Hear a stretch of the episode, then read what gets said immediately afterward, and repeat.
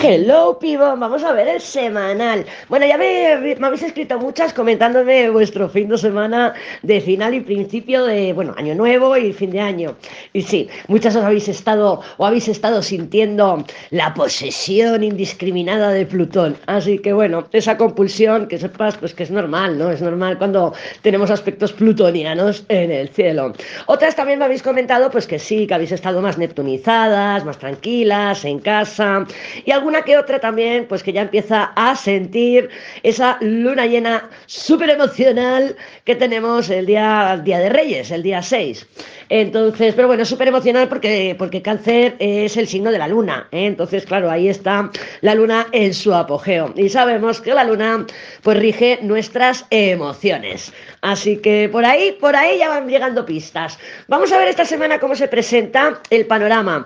Me gusta la dinámica que estábamos haciendo de ir pasando por los signos y luego al final te hago un resumen y miramos los elementos, según cómo hayan salido las cartas. Porque más que nada me da la sensación de que me repito menos, porque si no, tengo esa, esa, sensación, ¿no? De que voy pasando por los signos, digo, pues si eso ya se lo he dicho al anterior. Y de esta manera, pues bueno, pues parece que, que me llegan argumentos diferentes. Así que no te cruces, yo tampoco. Vamos a ver cómo se presenta el panorama energético esta primera semana del 2023. Que por lo que he visto hay bastante unanimidad en que sí, ya era hora que acabara el 2022. Así que venga, no te cruces, yo tampoco. Voy a cortar y vamos a empezar. Tenemos el ermitaño. ¿Sabes lo que me ha pasado hoy, por cierto? He hecho el diario y nos había salido el colgado.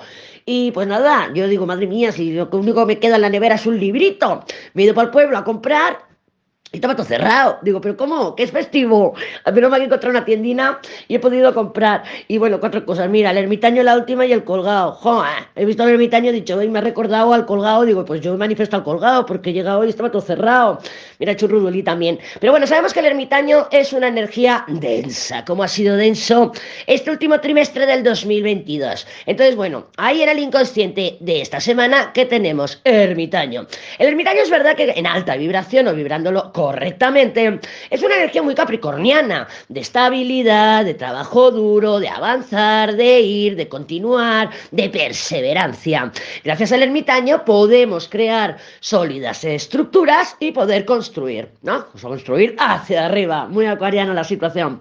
Pero bueno, tenemos el colgado. El colgado como carta general. ¿Qué nos dice el colgado? Pues que estamos esperando algo, porque el ermitaño también nos está diciendo que estamos esperando algo. ¿El qué? ¿Qué estamos esperando? Pues Que las cosas empiecen a moverse, que las cosas empiecen a avanzar. Ya sabemos que empezaremos a notar esos avances para finales del mes de enero.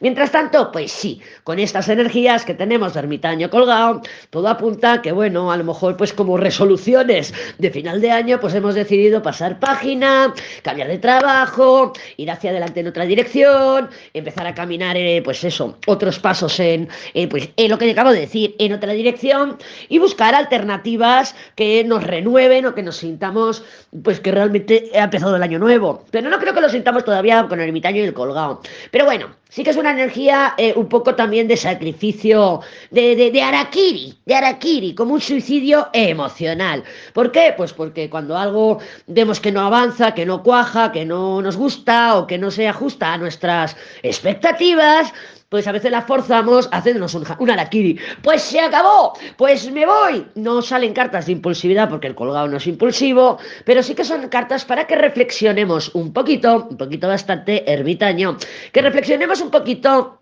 sobre ese colgado, si nos estamos posponiendo, si estamos buscando muchas excusas para no ir, para no hacer, para no avanzar, para no conseguir y también de introspección. El ermitaño hace mucha introspección, eh, bien vibrado, mal vibrado, culpa afuera, mal vibrado habla desde el dolor, ¿vale? Entonces, vamos a evitar todo eso, hablar desde el dolor, ten en cuenta que Quirón va a empezar otra vez a estar ahí un poquito removido.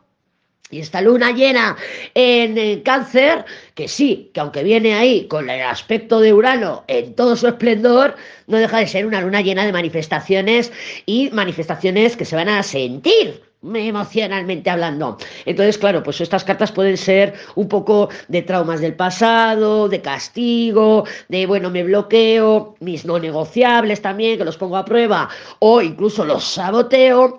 Entonces, vamos a gestionar eh, temas emocionales, porque el ermitaño es un, es un drama, es un drama, y el colgado también es un poco dramas, ¿eh? no te creas. Entonces, sí que podemos estar sintiendo esta semana con este ermitaño colgado, que luego al final, ya te digo que te haré un resumen con lo que veamos, porque igual luego la energía se abre un poco. Pero ahora mismo, en este, la intro, ermitaño colgado, puede ser que nos sintamos bloqueadas, limitadas, que nos pongamos excusas para no avanzar y tenemos que averiguar si son causas, oye, pues no puedo avanzar porque estoy esperando que me llegue esta notificación, hasta que no me llegue no puedo avanzar, o si son excusas que nos estamos diciendo, ay, a mí me encantaría irme a vivir a otro sitio, pero, ay, me encantaría dejar al Pepe, pero esos peros son los que tenemos que revisar.